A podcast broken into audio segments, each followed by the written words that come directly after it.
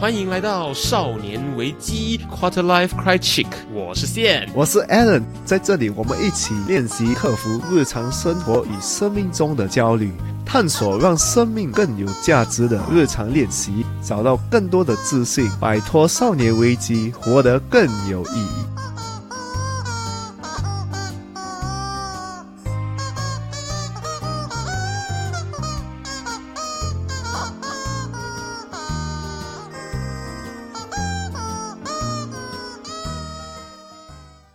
们刚刚讲到其中一个期待值，我们讲到一个东西，就是父母对小孩的期待值。我们来讲一下另外一个最近发生的事情，大家都在讨论的，就是奥运。嗯，Olympics 啊对，奥运好，我们既然我们讲到在新加坡，我们就讲到一个其实是蛮悲剧的一个故事，因为他在夺得金牌之前，他 correct me if I wrong，就是他其实没有得到太多的国家的栽培。嗯，我知道，我记得他是去外国学对的，对对对对，然后他突然回来之后呢，拿了个金牌，突然变成新加坡政府的重要资产，变成全国新加坡之光。对啊可，是，在付出培养阶段的时候，哥大家都说新加坡其实没有付出到太多东西给他。嗯，对。可是重点来了，重点就是呢，今年的奥运他很不幸的在呃入选赛的时候落败了。嗯，这在那之后呢，他收到了非常多负面的声浪，就因为他是一个前金牌得主。哇，真的很夸张哎！你看他去比赛之前哈，全部人哇加油哇，哇，新加坡坡哇，金牌，金牌，没有入选就 呃，对不对？得起你国家的资源？对？不对？得起大家对？你的期待？你已经不属于你自己一个人了，你的荣耀是属于国家的，等等等等的。他妈的，我在努力，我在训练的时候也不见你们有来支持我，对呀、他也不欠你们那个金牌啊。真的。他这句话说的很好，他不欠你一个金牌。对呀、我们已经赢很多国家了，因为我们有一个金牌就已经赢了很多国家了。没错没错没错。你看菲律宾最近刚刚夺下他历史上第一颗金牌，这个是非常值得光荣的事情。哦，真的，这个是很令整个国家光荣的事情，可是他没有义务帮你拿这个金牌回来。对呀、可是如果他已经拿了，你就去有这个期待，下一次又一定会再拿的话，哇，这样你就准备失望了。那金牌属于他的吗？OK，以上言论不代表本节目立场，这是我觉得、那个金牌，我觉得只属于他个人的荣耀，只是刚好他的 nationality 是这个国家。嗯，我们国家的话是属于沾光，而不是金牌，因为我们就讲菲律宾这个举重选手好了，这个第一菲律宾史上第一颗金牌，他是一个街头长大的小孩，就是 street kid。他是路边经过某个健身房的时候，我昨天听我一个客人说他故事，经过某个健身房的时候呢，哎、健身房里面人看到他很有兴趣，就送了他一个 barbell，一个杠哇铃，对对对对个人走过来，我对送你个对对对对包他可能是哇，看他很常经过之类的、啊。然后后来他们可能他就是拿那个芭比一直玩，一直玩，一直练，一直练，一直练，到最后他把那个芭比弄到坏掉了。然后这个健身房的人就觉得说这个人有 potential，就正式开始培育他。哦，所以你觉得国家有在他成长环境下付出很多吗？我觉得不尽然，可能是当初送他那个八标的那个人的功劳最大。对，因为大部分这样子的选手不像一些强国，他们从五岁六岁就开始培养，成为金牌制造机。你并没有。那如果是这种的话，你没有拿到金牌，你的人民是跟他说你欠国家一个金牌，还可以接受。我不认同，可是还可以接受，因为那个资投资下去，投资就是要有报酬。对？可是我真的不觉得他们欠国家一个金牌。对，因为很多东，因为你可以练到这样，可是到比赛那天，你也不知道你的状况是什么，你也不知道 你的身体真的准备好了吗？对对对对对。呃，当下到底发生什么事，你真正也很难去预料啊。没错，你想象一下，你去比赛哦，你无法控制你的对手强不强，嗯，你无法控制你自己的情绪状态是否是在一个巅峰的状态，你更无法控制比赛当天会有的 circumstances，三大不能控制的东西同时在同一天发生。对，所以你能做的就是你自己能控制的，就是你尽力而为哦。对，没错，嗯，所以我再来之后，我其实真正想讲的一下就是。大家对选手的期待的这件事情，我们节目讲很多 expectation 相关的，可是我讲的难听一点，我的想法，你们也管太多了吧？嗯，我也是这样觉得。他拿不拿金牌也关他关国家的事，关体育局的事，关他教练的事，关赞助他的那些赞助商的事，好像真的不关你的事啊。对，其实我也不追奥运啦，就是因为奥运真的不关我的事吗。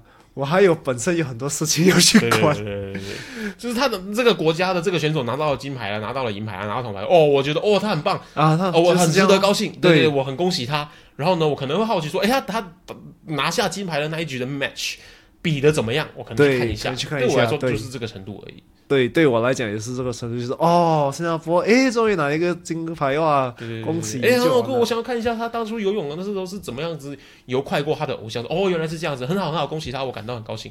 大概就是这个程度而已，其他的根本不关你的事，可能因为这整个疫情啊，大家没事做，去追 可以管的东西变多了。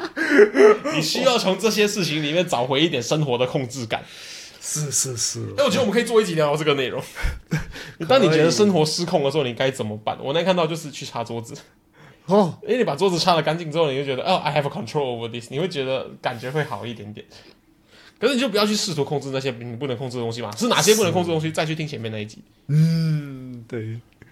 我讲到这个整个 KTV 的事情哦，其实新加坡疫情其实我们进步了很多诶，我们那时有二十多个 case，然后就下到少过十个。对，政府刚刚宣布说，新加坡可能决定要跟呃 COVID-19 共存，就是可能不再公布每日的确诊人数，把它当成像流感一样，就因为可能再过几个星期，新加坡就可以达到全岛人口七十五 percent 以上都接种了两支疫苗的这个成就了。所以这样的状况可能就是透过疫苗接种，透过呃定期筛检。还有透过互相追踪这三个方法来决定与这个冠病共存，来决定说把它当成是一个流感一样，不再追踪这个数字，不再把这个东西变得这么的大，让大家精神很紧绷。因为呢，生活还是要继续。好像那时候部长们是这样子讲的。当公布完这个东西的两天之后，新加坡马上爆发了一整个感染群。对，因为是这整个 KTV 的事件，因为在这个疫情，吃的店都是还能开嘛，所以这 KTV 还是属于在这个吃的这个范围之内，嗯，就是人家去吃。可是很多就是开到很迟啊，很多 KTV 女生在那边有提供特殊的服务啊。啊，特特殊的服务，然后就有几个中了这个疫情，人就他传了，一个晚上跑了好几家的 KTV，对，哇，就传到那么多，他就传给所有去的顾客，所有去其他 KTV 的这些呃女生。然后呢，偏偏这边去的顾客有其中几个是在渔港上班的。啊，这个对对对渔港呢，它又供应了新加坡全岛的每一个巴沙巴沙市场。的那个呃鱼摊，也就是从这个地方，它几乎是重新散布到全岛。对耶，那时候我妈妈跟我讲巴萨没有鱼了，我整个人吓到，我就发生什么事？我的鱼呢？我的鱼呢？然后这么这么这么这么这世界没有鱼了，讲到我吓到我，还以为诶鱼跑掉了。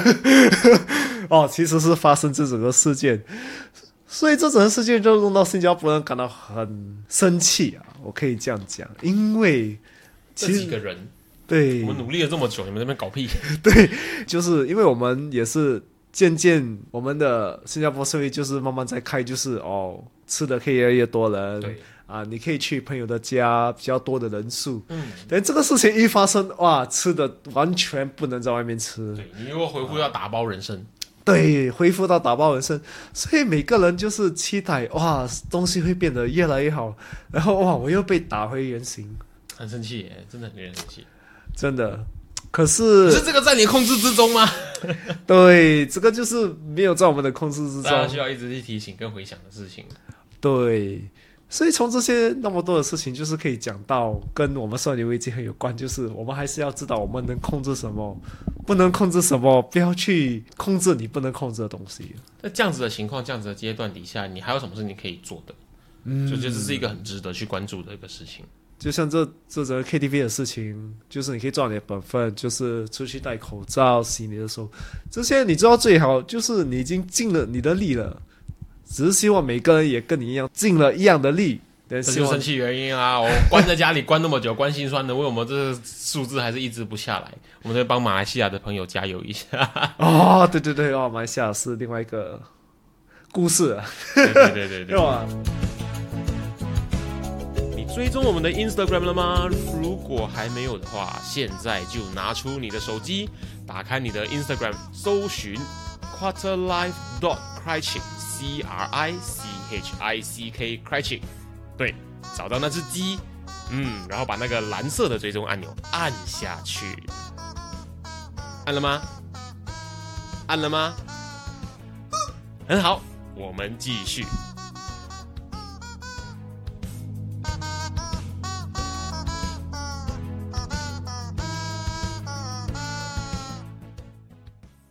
不知道我们在节目中有没有有没有聊过我们各自的正职，我们的工作是做什么？你以为做 podcast 是 full time 吗？怎么赚钱？上一期才跟大家说这个东西又不赚钱了。可以，我们期待这个东西可以变成正规收入的一天，希望大家继续支持我们。可是，在那之前的话，我们都还是有独立的收入来源，因为你还是要吃饭啊。对，还是要吃饭，这个不能骗自己。对对，我们跟大家分享一下，我们其实在做什么样子的事情。好，就分享。其实我是教人家玩桌游，就是在一个咖啡做工。很多人就会想，哇，其实有这种工作吗？玩游戏，靠玩游戏赚钱哦。对我不是打 e-sports 啦，啊，那个是选手，对对对，那个那个的钱啊，另外一个数字，没错没错，对对。之前我是做是怎么样子转过来的？然后之前做什么？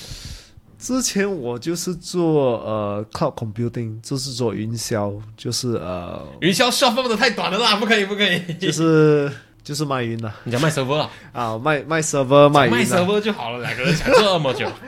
对，所以是卖云、卖 server 之类的，很 IT 的一个东西。嗯，所以我相信很多人就会想，我从这个整 IT 的东西，怎样跳去这个桌游的东西？所以去年疫情就发生了。去年六七月的时候，我就一个朋友讲，哎，我们来玩桌游。嗯，我就觉得，哎，桌游很厉美，玩桌游，然后自己动，然后玩了，人就去玩，玩了一次就觉得不错。然后玩了两次就说还好，但第三次他就带了一个改变我人生的一个游戏，就叫做卡丹。哦，我不懂大家有没有听过？所以这个游戏哇，我一动到这个游戏之后哇，我就对这整个桌游的看法就真的变了。是哦，对对，我就去研究、去看、去看这整个桌游的这个产业到底是怎么来的。然后我就发现，其实我对桌游很有兴趣哦啊，反正我对这个 IT 的东西越来越没有兴趣。嗯嗯嗯，跟刚好又有一个工作，就是找人家教人家玩桌游，这样哦，有这种工作，这么好，对，这么好，我就去面试。玩游戏，对，付钱玩游戏，我就去面试。面试之后，我觉得面试就是玩玩嘛，就是啊有就有，没有就没有，就是去过去讲讲一些话。面试之后，他们要请我，而且是请就是 full time，就是全职，而且收入好像还可以。对，以这样以那个 job scope 来看的话，收入好像还可以。收入还可以啦，不要呃不要勉强太多，因为毕竟这个咖啡也是新开。就当它是一个以服务业来说的话，我觉得其实这个薪水算是很不错的。对，比起只是 FMB，我觉得很漂亮的这个薪水。对，我觉得不错。又而且我发现他。有请几个八代嘛，嗯，而且他们肯请我负担，就是他们对我的自信比较高啊，对对对对 对，所以我就哇，哎，哇还好，而且那些八单就问我，哎，你他们你是他们从哪里拉过来的？嗯，我讲哦，没有，我是来试试，第一次试一试。所以所以做的还不错啊！很多时候我们觉得我们喜欢一个东西，可是我们不知道这个东西其实可以当为一个事业嘛。对，很多人他就是把这个东西当成了你的正职之后呢，你反而会开始越来越讨厌这个 industry。对，所以我不知道我会对这个东西为一个事业的感觉是什么，所以我一定要做嘛。我我想一看，对，想我也想不 想不到那个结果。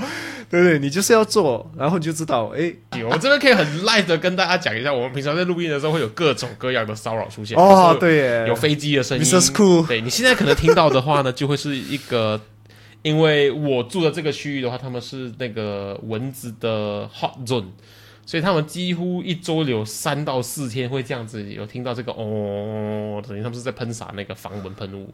我们就每次录音的时候被吵到，我们去取他一个名，就是这个人叫 Mrs. Cool，Mrs. Cool 这个名角色名字是取自某一部很经典的电影里面的一个角色小 啊。孩部分的。哎呀，你讲出来！我想要让大家自己去找一下，我们前几集有用过这个、哦这个人的，没关系，你讲出来那就是对 Mrs. Cool，我们就把它叫做这个管很宽的阿姨，什么东西都要做，然后什么东西都要来介入我们录节目的这个对呀、program。录的时候他会他会骑飞机，还会开飞机，会撒农对药，会装修，各种各样的噪音相关的事情，他都会，很厉害的一个妈妈。对啊，真的所以今天第一次给大家听一听，不然平常的话都是被我们剪掉了。不懂会不会听到？应该是应该是啊，现在比较大声一点，对，大家应该是多或少会听到。到。对，那 Alan 要分享一下，就是真正在这个俺修俺修的这样的一份工作去实际体验之后，那个心理上的感受是什么？刚开始一定是我不知道我在这个事业会做的怎么样，这事业真的可以赚钱吗？嗯啊，人家对所有的这个整个东西是怎么样？嗯，可是就像我们最近讲的，你想太多也真的没有用。对，就是去做，去感受，然后你才去探索你喜不喜欢，你才真正知道你喜不喜欢嘛。大家一直有啊跟着我们的内容的话，就知道 Alan 其实做过很多不一样的产业的工作。那我可不可以说，其实现在这一份工作是你其实做起来每天的日常生活的过程当中，其实是你最乐在其中的一份工作之一。可以耶，其实很多人如果跟他讲我做这个工作，他们就哇，你很幸运哎，你没有看我探索多少年了。你没有看来找到你没有看过他换过了多少份工作？对我就是一直探索，对你没有看过 Alan 他在他的 list 上面打过几个叉叉哦，我不想做这个，我做过了这个，不想做这个。每一份的叉叉不是想过之后，嗯，我觉得我不喜欢就不做，他都是实际上的去做过的。对，所以很多人每次跟我讲，哎呀，你很幸运，其实这个不是幸运，这是因为我探索了一整个时间，而且我敢去就是做来看我喜不喜欢，才找到的，不是就是我我今天喜欢，今天做就完了，故事没有这样简单。对对对对，那个就是又想的，想太多。对，很多人就是要找这种故事，可是我能跟你讲，这种故事是超级难找的，因为你还是要探索来看你喜不喜欢，值不值得你留下去。而对对，而且我今天喜欢，不代表我几年后还是会喜欢，因为人会变，呃，东西会变，所以很难讲的啦。当然参考一下别人的意见，肯定是会或多或少有一些呃见解，有一些帮助。可是最重要的就是这些人不是你，所以呢，可能你的观点会是非常不一样的。那该怎么办？就是自己去实际体验一下。那有什么实际操作的方法跟步骤吗？去听我们第九集的内容，我特地去翻我们的 episode list，探索你热爱事物的三个步骤。就好好听一听那一集的内容，你可能可以少走一点点冤枉路。不过我觉得最重要还是你要自己体验看看。对，其实我也是每次提醒的事情，我是做这个录音做少年危机，我一定要以一个榜样去做我讲的东西。啊，所以探索就是实际有去探索过对，所以你我一定要做嘛，不然每个人会讲，哎，你讲，可是你没有做就啊，脸不知道要放哪里。是是是是是，所以先就到你了。其实我也不知道你之前做的是什么，我懂你现在做的是什么，可是你之前做过什么？我知知道你之前做过什么。好像中间有有过什么样子的？OK，我再跟大家分享一下好了，因为诶、我自己从高中开始就是念美术相关科系，嗯对。可是很有趣的是，我是一个 left brainer。啊，他们说美术相关的创造的人都是右脑的，可是我是很讲求逻辑、很讲求前因后果、很讲求为什么的一个左脑派。嗯可是我去念美术。我现在越越来越大声了。对对对对对。好，那我们就先暂停一下，让 Mr. School 好好的喷一喷那个防蚊喷雾，我自己才不会被蚊子咬。我们休息一下。OK，好，我们刚刚说到我是一个 left brainer 左脑派的，然后去读念美术。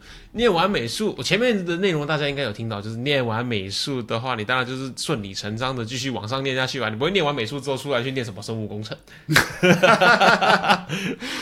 对，所以我就往往念美术，美术的话实际一点的，又有这个社会上比较常见的，而且大概在、呃高中那个时候的最 hit 的最 hip 的不是室内设计就是平面设计。嗯我对房子对没什么感觉，那个时候比较喜欢天马行空一点的东西，所以当然是训练平面设计啊。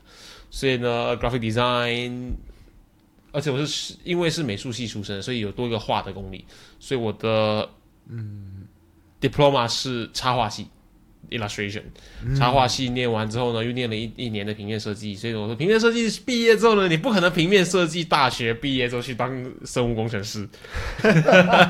为什么会讲生物工程师？因为我哥哥是生物工程师哦，所以你这不。毕业之后之后，你一定是找设计的工作嘛？很幸运的，其实我那个时候找到的是一个承包公司，所以我自己的工作项目话，我做的是博物馆跟美术馆的主视觉，museum gallery exhibition 的 key visual。所以那些呃工作项目是很酷的，因为我有些同学是做零食包装，比就很 low 有没有？哇，好大的分别！对对对对对，所以我的工作是很酷的，可是。有时候你会发现，设计产业它有一个不变的事情，就是你会开始越来越讨厌客户。我觉得任何产业都一样，因为越来越觉得客户是一个很讨厌、讨厌的东西、很烦的东西。然后我发现，越首先是身体健康开始出出现问题，因为熬夜，因为呃压力比较大。再来的话，就是工时，工时基本上只是一个参考，嗯，工作时间是根据你的工作进度来去分配的。只有多没有少哦啊！工作时间进度分配是听起来很好，说哦，我东西做完了，然后我就可以去放假了。没有没有没有没有，你东西做不完就要加班，你东西做完了就有新的工作进来。哇，对，最讨厌这种。整个创意产业大概是这样吧。然后呢，如果有待过创意产业的朋友的话，你会知道有个东西叫 tender，嗯，标案是什么呢？就是你花了三天三夜、三个星期、三个月准备了一个 proposal，然后几间公司去标，标到是你的，标不到的话吃草。哇，公司吃草，因为你还是照样领薪水的。可是你标不到的时候，其实基本上是蛮令人呃打击的一件事情，成就感会很差。对，当然标到的时候也很不错。可是这其中少了一个，其实我很重视。大家看我这么爱讲话，就是知道很重视的其中一个部分，就是人与人之间的连接。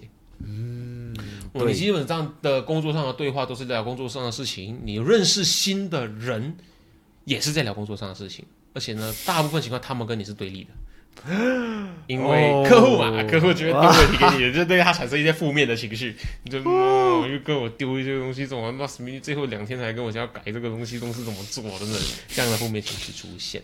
然后在那之后呢，我在大学时间其实就有开始，男生嘛，你知道男生都会可能想要做运动，尤其是最近健身产业越来越往上跑的时候，我自己就有在居家训练。练着练着，当我越研究，我说我说我是左脑派，因为我如果对一个东西感兴趣，我会一直去看它相关的资讯。我越看越多运动健身相关的资讯之后，我就越发现人的身体是非常有趣的。从那个时候开始，就是透过我这些啊好奇、这些兴趣去研究，我发现说，哎，原来有很多很多的方法可以呢，很有效的让我们的运动跟训练的效率变得更好。更有效的练出你要的肌肉，更有效的做到一些事情。你没有一些工具的时候，你可以做到些什么事情？甚至到呢，就是跟朋友一起去运动、去训练的时候，开始有在帮助朋友、同学们来呃改善还有预防受伤啊等等这样的一个状况。啊，到我在设计工作做了两年之后呢，公司打算做诶叫什么 resize 还是？总之就是公司没有打算要更新我的工作证，所以我就找新的工作。可是那个时候我其实也处于我最后三个月，我是处于一个职业倦怠到我真的不知道我在这边继续要干嘛的一个状态。所以到我离职了之后呢，我就想说，我一我就是去找到一个可以提升我的 soft skill。soft skill 因为中文不知道该怎么解释，就是它是一个软实力，它不是特定的技能，它是它是一个几乎在每一个行业领域上面都用得上，可以是人际关系的能力、销售的能力、呃领导能力。管理能力这些东西，我想要一个就是提升我，尤其是销售能力的一个工作，或者是我就是往 fitness 往这个健康这个产业去投身。所以呢，我去试了精品专柜品牌，刚好比作为男生，比起喜欢车子手表，我更喜欢精品品牌。大家所知道的 L 牌、P 牌、D 牌、C 牌那些，对，如果是投了这样子的的履历，我也去投了。诶，不一样的时尚产业的一些领域履历，有做去到一些面试，到了之后呢，又觉得说我就是去卖卖东西，这个东这个领域里面，它是否有很大的前景呢？还是我其实就是一直在卖东西而已？他觉得是跟钱跟物质上的东西跑不掉，他可能又少了一个给博八卦喜欢帮助人的成分。然后后来我看到我现在的工作，就是我以前有一个很好的朋友，其实在这个地这个公司工作，然后他后来已经离职了。可是我又看到说，诶，我国宝就告诉我说，你要不要去试一下那间公司？他整个感觉又不错，而且最重要的是他没有门槛，所以你可以从设计师转职成那一份工作，所以考虑一下。哦我去投了履历，哎，后来就通过了诶、面试，通过了两轮，第三轮的面试。然后当时同时我也在考虑另外一份工作，另外一份工作是一份一间日本的诶、服装公司。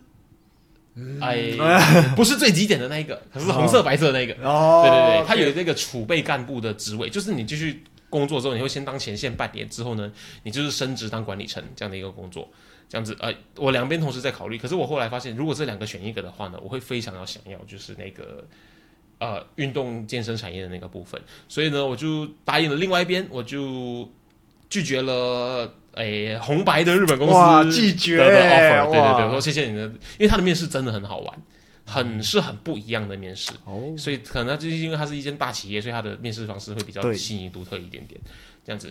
然后呢，我就经历了两个月的训练，这时候呢，学到了更多的人体构造，学到更多的呃运动科学，学到更多的东西。然后最后呢，我在新的公司七月头的时候，已经待满两年。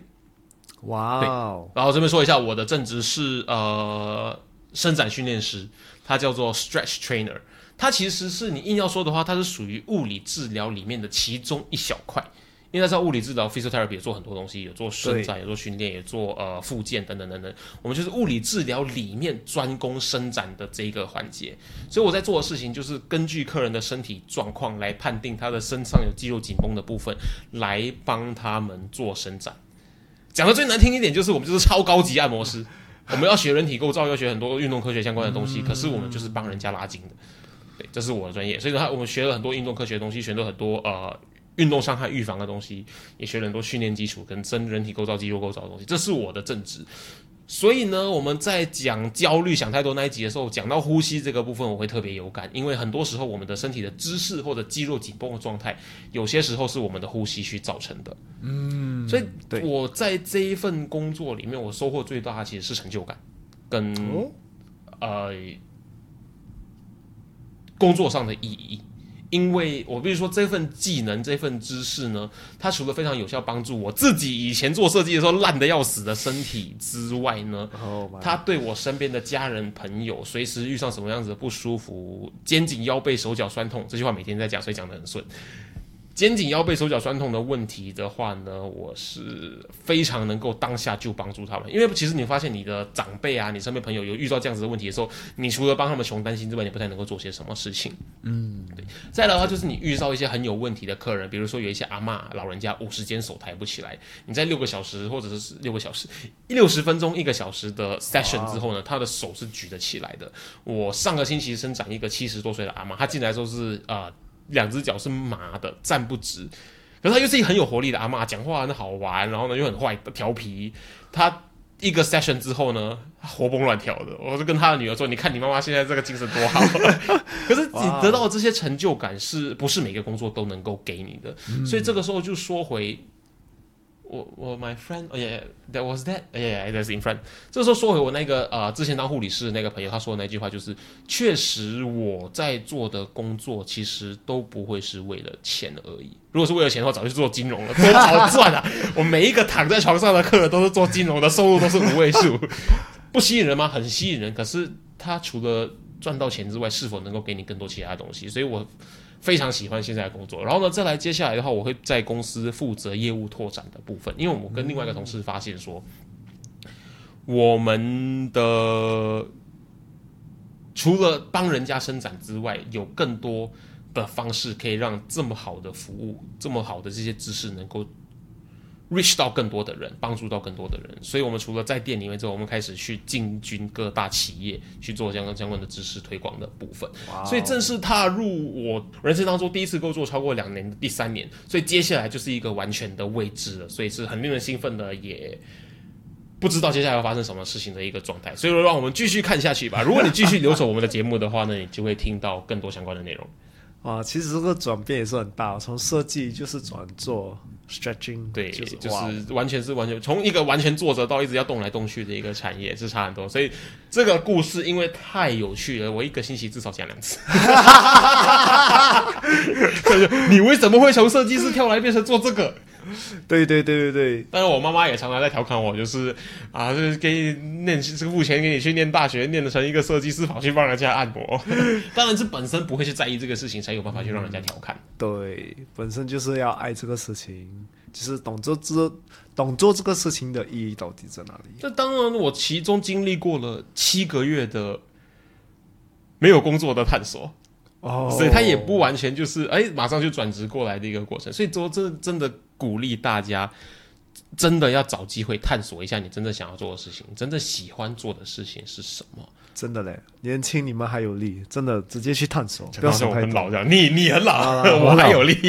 你看我那我老，我还是去探索，对对对对对对。这个是一个你不能停止的一个东西。你听到很多故事，就是什么六七十岁然后开始创业。你看 KFC 的创办人，他也是对退休之后才创办了 KFC 啊，他没有停下来的一天的。对，真的没有停下来的一天，你要继续探索，因为你今天喜欢的东西跟你明天喜欢的东西可能会不一样啊！你要就是一直去了解你自己到底要找的东西到底是什么。对，或者你去问一下，有些六七十岁的人，他们现在最喜欢做的事情，可能在他们年轻的时候根本还不存在。对，真的嘞，比如说，可能七十岁的啊爷爷，你们喜欢喜欢做什么？我喜欢打 PS Five。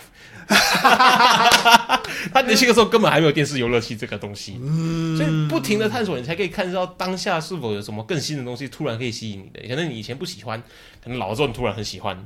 嗯，这不是一个可以停下来的东西，所以呢，跟探索一样，有一个东西也是不能停下来，就是要继续支持我们少年危机的，耶。继续产出更多的内容啦。然后我们少年危机就跟大家分享到这边了，我是健，我是 Alan，我们下下集集见